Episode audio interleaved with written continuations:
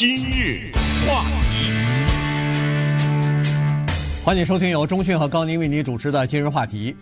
昨天呢，我相信很多的听众朋友跟我们一样啊，看了这个世界杯的足球赛的决赛。呃，这场决赛呢，呃，说实话是非常的精彩啊，这个简直扣人心弦啊，而且从其中这在这个九十分钟踢完之后呢，还。打到加时赛当中啊，所以基本上都是这个高潮迭起，一会儿这个了，一会儿那个了，一会儿这个领先了。原来，呃，人们认为说这个一开始那个巴这个阿根廷队就已经以二比零领先了哈，一直上半场保持到上半场，呃，好像觉得差不多了吧，这个应该是胜券在握了吧。结果没有想到，在下半场进行到八十分钟的时候，在短短的不到两分钟的时间里边。法国队连续进了两个球啊，一个是罚的点球，另外一个呢是呃攻进去一球。这样一来的话，一下子把那个二比零的领先唰的一下就给拉平了，然后进入了加时赛当中。加时赛当中又双方各进一球，所以就变成三比三，然后就靠罚点球哈 PK 大战。这个等于是在这个决赛当中，两支世界强队上演了一出你能够想象到的、可以看到的。最精彩的这个比赛了，而且这一届的比赛呢，将会是非常的难忘哈。首先呢，就是它有很多的角度谈它的意义重大。首先，它是世界杯第一次在这个国家，在地球的这个地方举行，对不对？对。也就是冬天举行，这是第一次。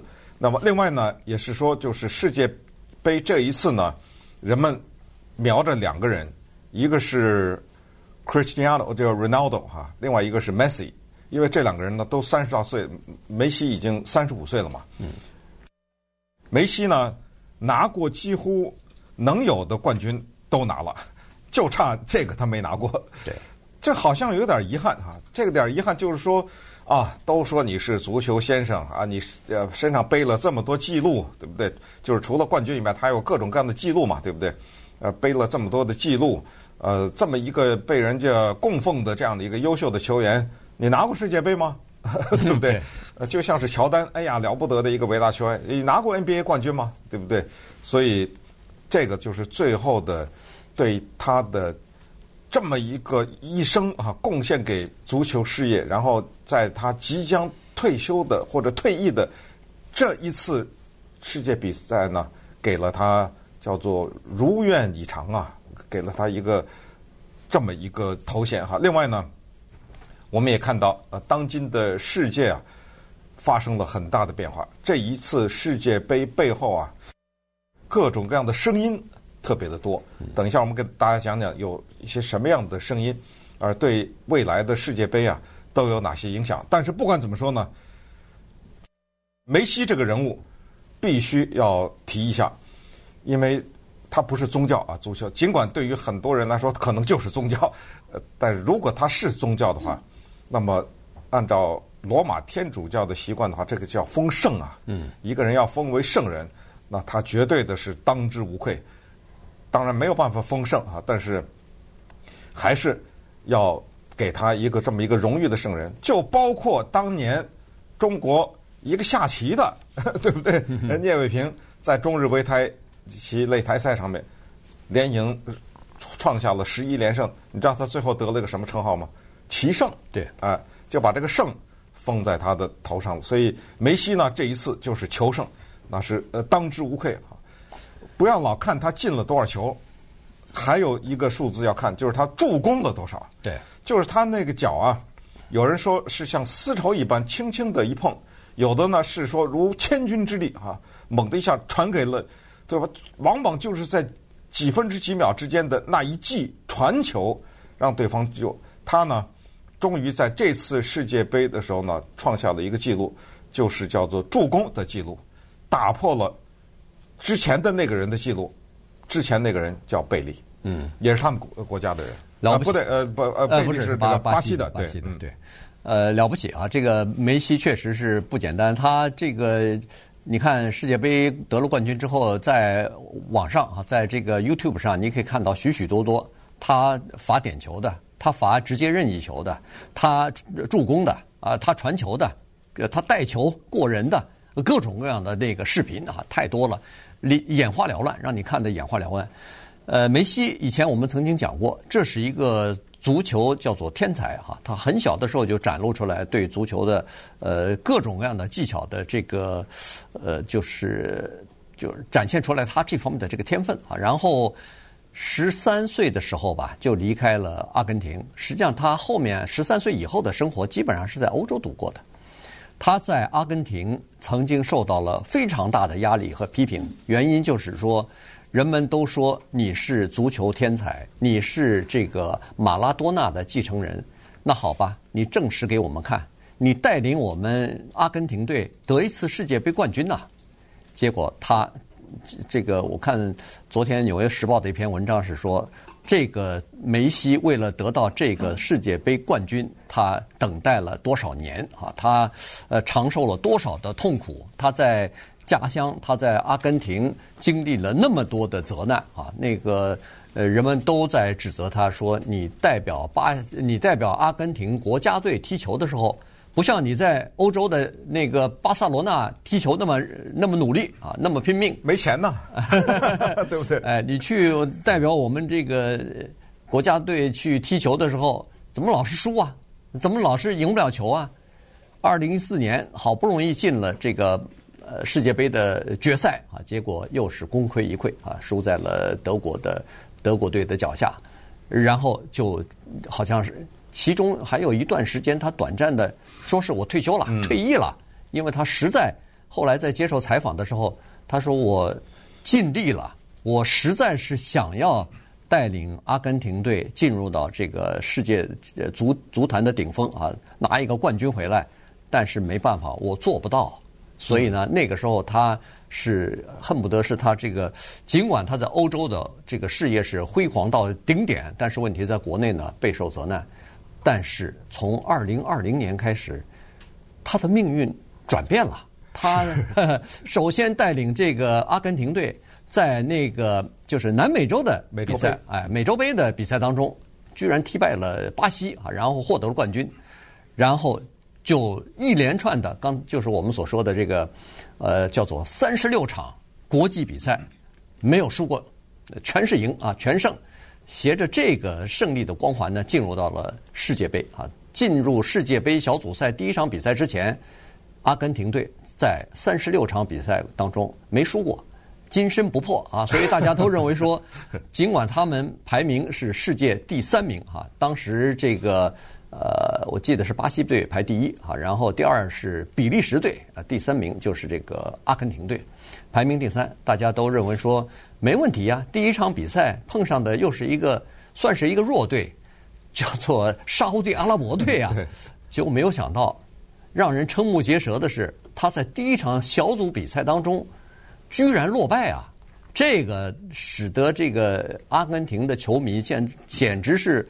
如丧考妣一般，对，大家都非常的绝望，非常的沮丧啊，大家都垂头丧气。没有想到后来，这叫 这个倒吃甘蔗，越来越甜哈。越每一场比赛都在国内外，就是阿根廷的这些球迷啊，都在国内外这个庆祝啊，狂欢呐。呃，如果你看昨天的那个电视和媒体报道的话，你看那个。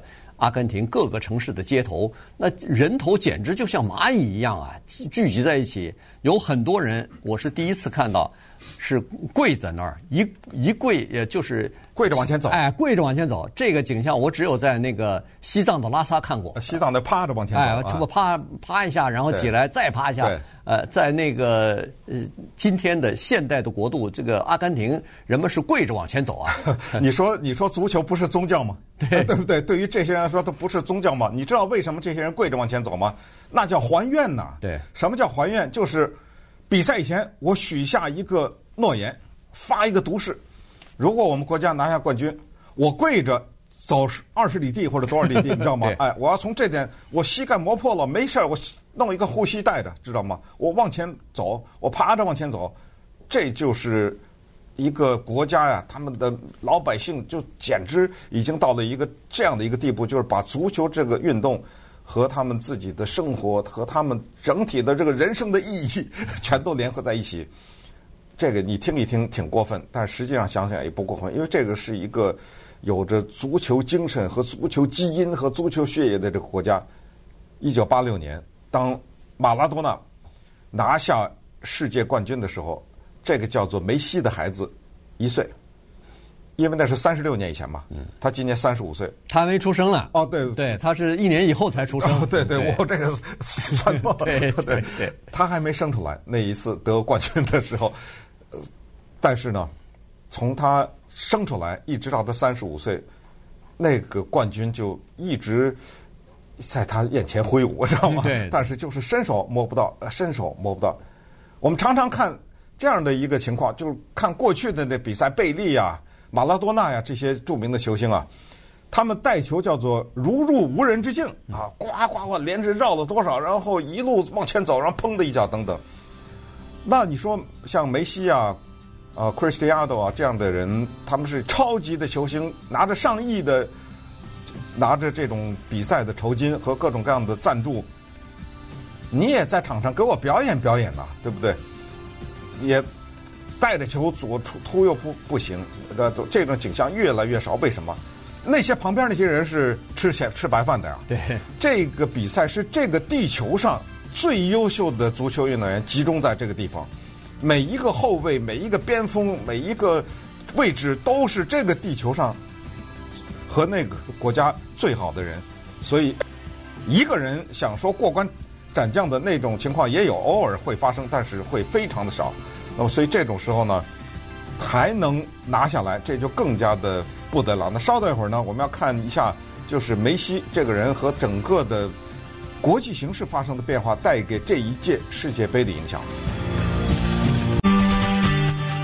今日话题，欢迎继续收听由钟讯和高宁为您主持的今日话题。呃，今天跟大家聊四年一次的这个世界杯啊，刚刚结束。呃，今年的这个世界杯呢，其实相信很多人都在看啊。我知道我们周围身边的不少的华人朋友呢，也都在关注这个世界杯，因为现在这个 整个的国际的形势哈，一会儿是在战争了，一会儿是担心这个经济的问题了，一会儿是通货膨胀了，反正没有什么太多的好消息哈。所以有这么一个世界杯看一看呢，至少在某种情况之下。至少可以获得一两个小时的这个呃解脱，或者说是转移你的这个焦虑的心情啊。所以呢，呃，给很多人，尤其是球迷呢，带来一点这个娱乐吧哈。这个这个娱乐的情况是非常大。尽管美国在美国呢，这个世界杯就是踢的这个足球呢，并不是最大的一个体育项目，甚至连前几名都排不上。但是呢，还是有许多的人喜欢看哈。从这次世界杯的情况来看呢，至少我是感觉就是说，呃发现一个事情哈。第一个就是多元化了，在这次的世界杯当中，恨不得是反正是我所知道的。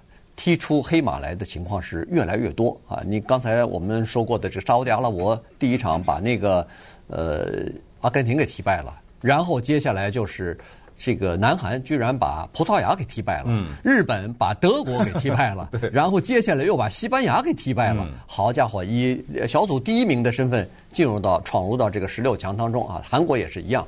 进入到十六强当中，尽管在十六强的时候，一第一场比赛就被淘汰，但是问题这就是变成了叫做亚洲里边呃挺挺争面子的这么一件事情哈。在美国的，在西方的各种媒体报道上上面，对他们的表现都是呃称赞不已的哈。这是一个情况。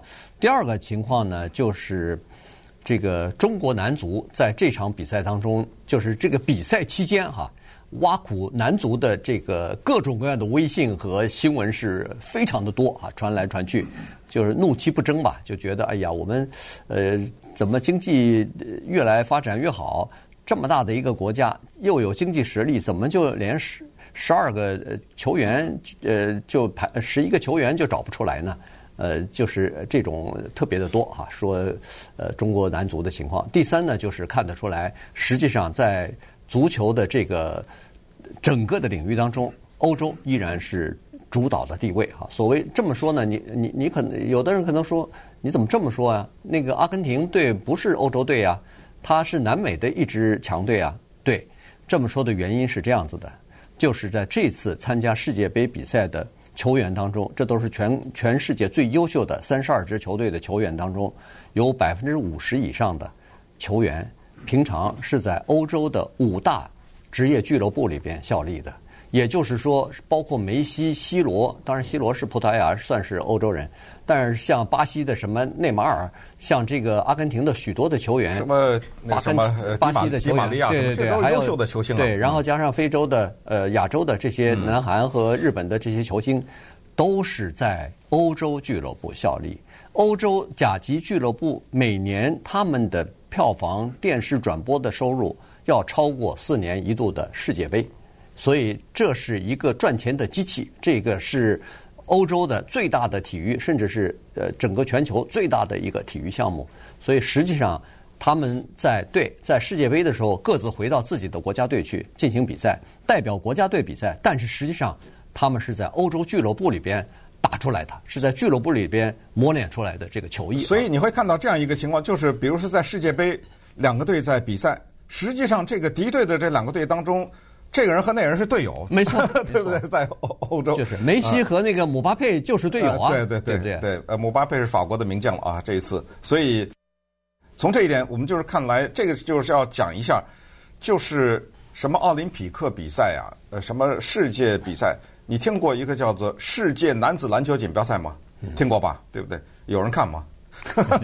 对不对？你是要看 NBA 还是要看那个世界男子篮篮球锦标赛啊？美国队在世界男子篮球锦标赛拿了冠军，有钱吗？对不对？这个呢是一个特别惨。这个就回到刚才你说的中国队的问题。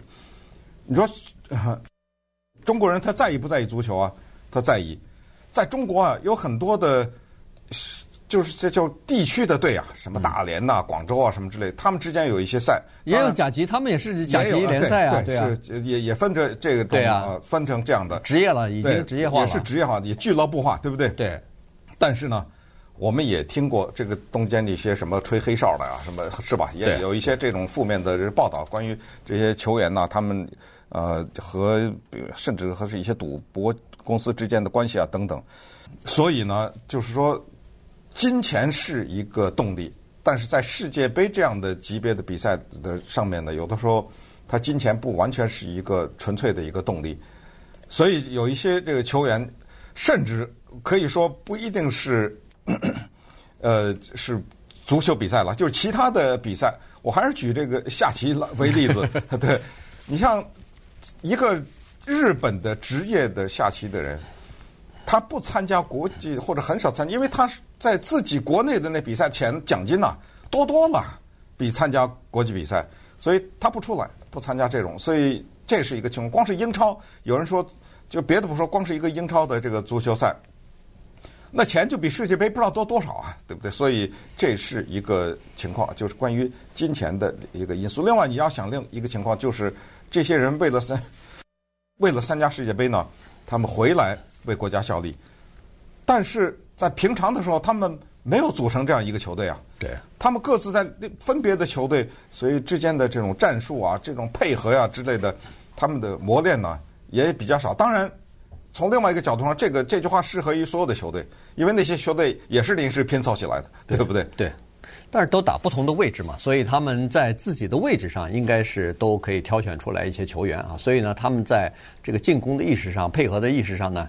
呃，确实是了不得啊！短经过短短的可能一两个月的磨磨合之后，马上就你在场上看不到什么生涩的什么传球，呃，大家都有这种呃意识哈，防守或者是进攻的这个意识，这个很了不起。还有一点呢，就是说刚才说了，这次是第一次在一个阿拉伯国家，在一个以穆斯林为首为主的这样的一个国家举办，而且是冬天，哎，而且是 呃所谓的冬天是对欧洲来说是冬天，所以呢。一一改原来的习惯，原来世界杯欧洲是在夏天举行，一般都是七月份啊什么的举行，所以刚好对欧洲来说，这是一个夏日，呃，喝着啤酒在海滩呃休假的这么一个时机啊，这是一个月的狂欢呐、现在变成冬天了，大部分的比赛或者是看比赛的人都坐在家里边，所以呢，他缺少了一种这种整体的那种 呃球迷的那种欢腾的气气氛。但是在南半球，在阿根廷什么，那是夏天啊，所以呢，刚好那些地方，你看穿着短袖子的人在街上呃狂欢狂舞哈，非常的高兴。在沙漠地带也是一样，在那个呃，不管是沙托、沙乌地阿拉伯还是什么呃，杜拜还是刚才说的这个多哈什么的，呃，全是啊，都是热热闹闹的。因为他们那个沙漠地带现在还很热呢，所以呢，刚好是翻了一个个儿。再加上你看那个球场里边的情况，这次啊，阿拉伯国家和这个穆斯林国家似乎是站在一起了。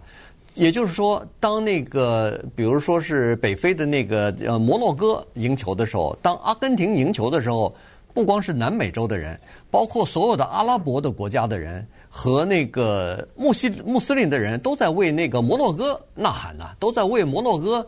在这个呃加油了啊，就是当成他们的拉拉队了。摩洛哥是穆斯伊斯兰教啊，对呀、啊，对呀、啊，所以所以他是伊斯兰教的，又是阿拉伯人的兄弟啊。这刚好他在北非，就是在这个阿拉伯半岛的旁边，所以呃，这是一回事。就是说，其他的国家的人，但是一看哦，他跟我们是同一个宗教和同一个地区的，我就给他喝彩吧。因为原因是我们自己的地方没有球队啊，所以我只好。呃，挺他啊，所以是变成这么个情况。你在那个阿根廷在比赛的时候，你再看，当时他是和呃荷兰队进行比赛的时候，也是荷兰队的那个穿橘色球衣的那些球迷啊，在整个的这个比赛的场地观众席上头，只是窄窄的一小片儿，和穿的那个呃阿根廷球衣的和他们的喝彩的人。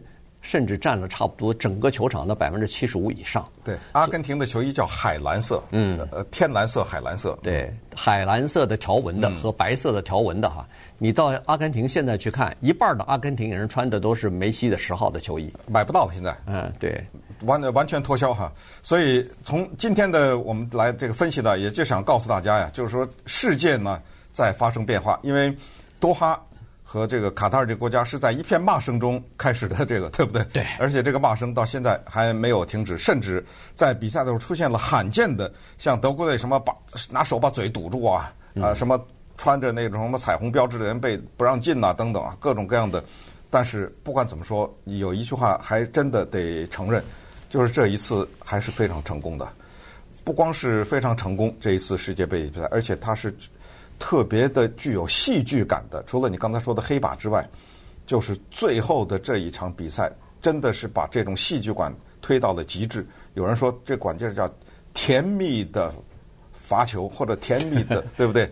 点球的这个比比赛，看这样的比赛，哪怕是你一个人在礼拜天的早晨，我说的是在美国哈，孤独的坐在电视前面，你都不会觉得这是一场。很慢的比赛，因为有人觉得说，呃，足球踢来踢去才赢个一分两分，对不对？对。呃，都不会觉得。那他到最后是这个跌宕起伏的这个结尾呢，为这一届世界杯可以说是画上了一个完美的句号哈。同时也给这样一个老将啊，给他他了一个带一个桂冠吧，啊，这个终身的带着这个桂冠。关于这次世界杯比赛，有很多啊，足球专家。他们之前呢有很多精密的分析和预测，他们这不是瞎说的啊？他都是根据各种各样统计数字有一些分析和预测。有一些专门设置赌盘的这些人呢，他懂啊，对不对？他把这个设在必须得赢几比几才能多少钱什么之类的。还有一些赌球的人，这些人那简直是煞费苦心呐，这是研究。各队的实力，然后最后把自己辛辛苦苦挣来的钱赌在某一个局上面，对不对？嗯。但是所有的这些人，根据现在看，他们都忽略了一个因素。他们在分析各种数据、各种球员的表现的时候，他们忽略了一个因素。这个因素以后记住，可不能忽视啊！等会儿告诉大家这是什么因素。